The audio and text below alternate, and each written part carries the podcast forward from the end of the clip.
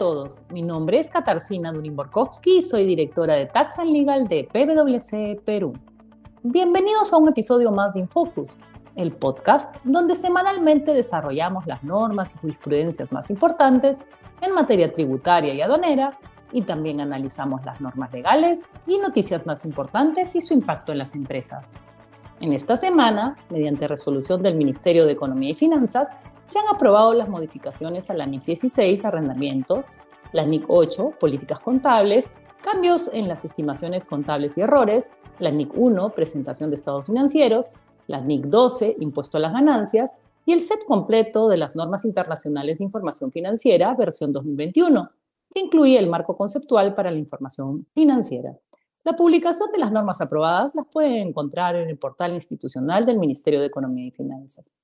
Además, SUNAT publicó una resolución de superintendencia, la cual indica que a partir del 17 de diciembre estará operativa la plataforma para dar conformidad a la factura electrónica y al recibo de honorarios electrónicos que se ordenará implementar en el marco de la norma que tiene por finalidad promover el financiamiento de las MIPIMES, emprendimientos y startups. A través de esta plataforma, el adquirente usuario tendrá un plazo de ocho días calendario, computados desde la fecha de la puesta a disposición de la factura electrónica o del recibo por honorarios electrónico, para registrar su conformidad o disconformidad, así como para registrar su conformidad una vez atendida o subsanada la disconformidad.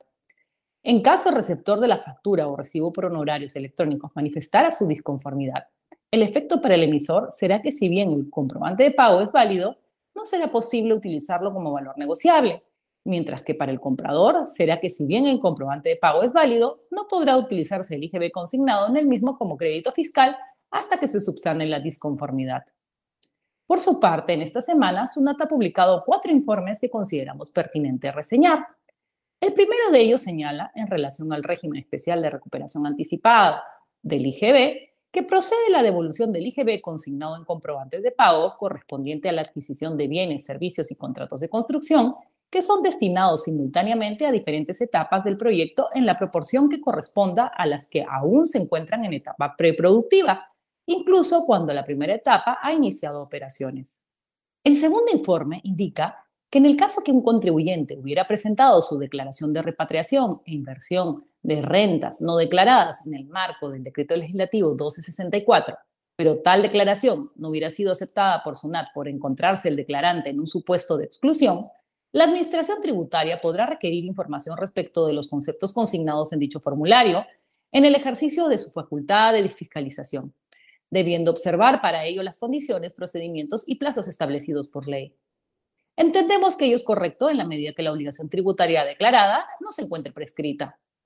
Un tercer informe refiere a la emisión de comprobantes de pago y señala que en el supuesto que se efectúe la adquisición de bienes y servicios cuyo importe total se paga en fechas posteriores a la fecha de emisión del comprobante de pago electrónico, el emisor del comprobante de pago electrónico, factura o recibo por honorarios, debe señalar en este como modalidad de pago crédito, consignando además el monto pendiente de pago y la fecha de vencimiento de pago único o de las cuotas y los montos correspondientes a cada cuota.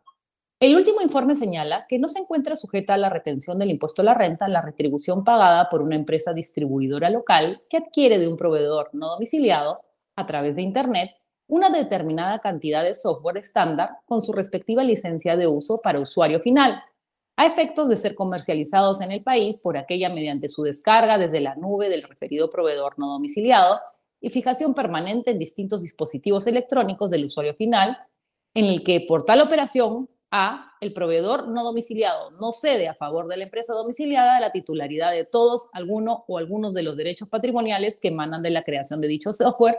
Y B, la entidad no domiciliada suscribe un contrato de licencia de uso del aludido software con el usuario final del mismo, en cuyos términos la referida entidad autoriza la descarga del software, de sus actualizaciones, así como de su mantenimiento, no efectuando el usuario final ningún pago a dicha entidad, adicional a aquel que efectúe al distribuidor domiciliado en el país. Hola Roberto, ¿cómo estás? En la parte inicial de nuestro podcast, al comentar las normas e informes más importantes de la semana, hemos comentado un reciente informe que ha sido publicado en la página web de la SUNAT en la que se plantea el supuesto de una empresa domiciliada en el Perú que suscribe un contrato con una persona jurídica no domiciliada, mediante el cual esta última autoriza la primera a comercializar en el país claves de acceso para una base de datos. Y bueno, la conclusión la comentamos en la parte normativa, pero yo quisiera ahondar un poquito más en el tema, que nos cuentes un poco cuál es la afectación eh, a los no domiciliados en relación a, eh, este tipo de eh, ventas y también de, servicios. Gracias, Kitty. ¿Cómo estás? Buenos días a, a todos nuestros oyentes. Efectivamente, se ha emitido este informe de la SUNAT que toca un tema ah, relevante, que es el tratamiento en impuesto a la renta en transacciones con sujetos del exterior. Y ahí, para ir de, de, lo más sencillo a, a, lo más complejo, habría que partir indicando que, de acuerdo a nuestro régimen, ¿no es cierto?, eh, en una transacción con un sujeto extranjero, lo que hay que revisar primero es si este pago que recibe el extranjero está afecto a tributo eh, impuesto a la renta en Perú. Y para ello lo que la ley eh, te pide es tener un factor de conexión que en Perú se llama la fuente, determinar si hay fuente peruana o no. Es así que entonces, si un sujeto no residente recibe un ingreso que no tenga este factor de conexión, pues simplemente no quedará afecto al impuesto a la renta en Perú. Y esto se da naturalmente porque eh, pueden haber transacciones que el fisco tenga, ¿no es cierto?, interés en grabar, otras eh, que simplemente queden excluidas porque no hay, digamos, esa conectividad, e, esa relación con el país para que quede sometido a grabar.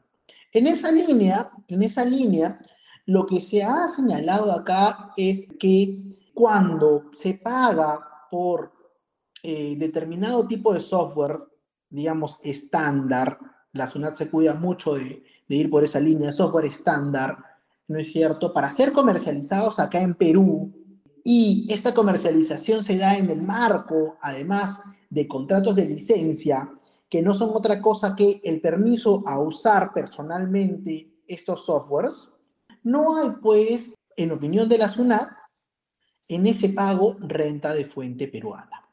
Para llegar a esta conclusión, Kitty, la SUNAT analiza dos posibles escenarios. El primero se fija si este pago constituiría una regalía.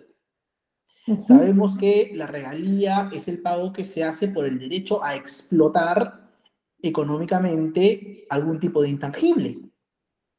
Y la SUNAT analiza cuidadosamente el artículo 9 y una norma reglamentaria. ¿Por qué es relevante esta norma reglamentaria? Porque ahí, a refilón, esta norma reglamentaria dice, ojo, si en una transacción con un software el permiso a usarlo se da en el contexto de un contrato de licencia, eso ya no califica como regalía. Entonces la SUNAT dice, ah, bueno, tengo que aplicar esta norma. Y si aplico esta norma, claramente veo que no me encuentro en el supuesto del inciso B del artículo 9. Pero el análisis de la SUNAT no se queda ahí y acude a otro inciso del propio artículo 9, que es el de actividades comerciales. Ahí eh, la SUNAT evalúa dónde se realiza la actividad comercial. Si la actividad comercial se realiza en el extranjero y no en Perú, como es el caso de la consulta que se le ha hecho, también llega a la conclusión de que ese pago no genera renta de fuente peruana bajo ese inciso. Y tomando en cuenta estas dos conclusiones, la SUNAT llega al punto de señalar que en la transacción particular que se le ha consultado, que es la adquisición de softwares para luego ser comercializados acá bajo contratos de licencia, no hay un evento generador de renta de fuente peruana. Línea con la que, dicho sea de paso, eh, yo me encuentro eh, de acuerdo. Bueno, en este caso no hay afectación, al no ser renta de fuente peruana no hay afectación al impuesto a la renta, pero ¿qué ocurre en, los otros supuestos en los que sí hay una afectación? Es decir, el no domiciliado sí recibe una renta de fuente peruana y eh, el domiciliado que la paga tiene que efectuar la retención. Adicionalmente a realizar la, retención en, en, atención al procedimiento que tú claramente nos has expuesto, ¿qué otras consideraciones eh, podrías darles a nuestros oyentes en atención a este tema? Claro, Kitty, mira, el punto que tú mencionas ahora es sumamente relevante también, eh, porque claro, una cosa es la relación que tengo yo con el sujeto no residente y, establecer si renta de fuente peruana para ver si se activa o no mi obligación como agente de retención del impuesto. Pero otra es la que se tiene que evaluar en cabeza del contribuyente en Perú, que es la empresa usuaria, ¿no es cierto? Y cuidar de que este pago que se realiza al extranjero pueda generarle un gasto deducible fiscalmente y con ello también seguramente un derecho al crédito fiscal del IGB, me refiero. Y, ahí la, complejidad cuál es, y que se está viendo mucho ahora, ¿no? Por, cómo se están dando las, las nuevas formas de interactuar eh, comercialmente hablando. Me refiero a que mucho de la, de la prestación de servicios ahora se da en línea. Precisamente, nosotros tenemos un inciso de servicios digitales que genera renta de fuente peruana. Y, la pregunta que, se está, que se está dando naturalmente es, ¿cómo sustentar adecuadamente un servicio digital donde no hay presencia física? Y esto claramente no está escrito en una ley, no hay tampoco un informe de la SUNAT, lo que se tiene que hacer es un análisis caso por caso. Entonces, eh, ¿qué es lo primero que tendríamos que establecer? Lógicamente que el servicio tiene que ver con el giro de mi negocio, causalidad. Y luego ya viene la forma de acreditación. Y la acreditación ahí es donde tenemos que atender a las particularidades de cada relación. Por ejemplo, nunca debe faltar un contrato o una orden de compra o una orden de servicio, ¿no es cierto? Eh, además, ahora tengo que tener la constancia del pago, porque como se sabe, a partir del 2019, para poder deducir un gasto con un sujeto del extranjero, la norma me requiere pago efectivo, ¿sí? Y más allá de eso es, ok, ¿cómo acredito fehacientemente que he recibido el servicio? Se me ocurre, de momento, correos electrónicos, remisión de informes, constancias de envío de información, eh, cargos de recepción, y, en realidad ahí me quedo corto, porque como tú comprenderás, Kitty, el universo es sumamente amplio en función a cada tipo de servicio. ¿Cómo lo ves tú? Bueno, es un tema bien complicado. No hay una especie de lista de documentos que la administración eh, pueda solicitar eh, para justificar eh, la ciencia y por eso, como bien dices, somos los contribuyentes los que tenemos que documentar de la mejor manera nuestras operaciones. Más aún eh, cuando estas son realizadas con no domiciliados o de manera eh, utilizando pues el internet o las nuevas tecnologías donde por ejemplo, ¿no? Una reunión de Zoom. Es cierto que las reuniones de Zoom pueden ser grabadas, pero también ahí hay eh, un tema de secreto eh, profesional, ¿no? En, relación a eh, qué, qué cosa se trató en ese Zoom necesariamente. hay muchísimas operaciones, ¿no? Hay plataformas que son interactivas, que no necesariamente pues se guarda un reporte de que efectivamente yo tuve una relación con, con la plataforma. Por ello, pues tenemos que ser muy, muy imaginativos los contribuyentes, porque cuando llegue la administración tributaria que vendrá luego de varios años, si nosotros no documentamos eh, las operaciones en el mismo momento en que ocurren, pues la mente es frágil y, la posibilidad de que la administración tributaria nos observe nuestros eh, gastos o nuestros costos eh, por considerarlos no fehacientes no es mínima, es, es, es, altamente probable. Y como bien dices, uno tiene que ver todo el proceso y, bueno, cuidarse mucho de la fehaciencia. Es correcto, Kitty. Nos enfrentamos a, un nuevo escenario donde ya no es pues que yo voy a poder eh, documentar que la persona vino, que la persona hizo esta labor acá en Perú, que me dio este entregable, porque ahora en épocas de virtualidad y de automaticidad, creo yo que, que lo que va a marcar la pauta va a ser digamos, en función a cada tipo naturaleza de servicio, los posibles entregables y los términos del contrato claros para que se pueda apreciar que efectivamente se está recibiendo un servicio. Porque de lo que se trata finalmente, como tú anticipas, es de causar certeza al autor tributario respecto a que efectivamente el gasto ha estado vinculado con un servicio que ha sido recibido.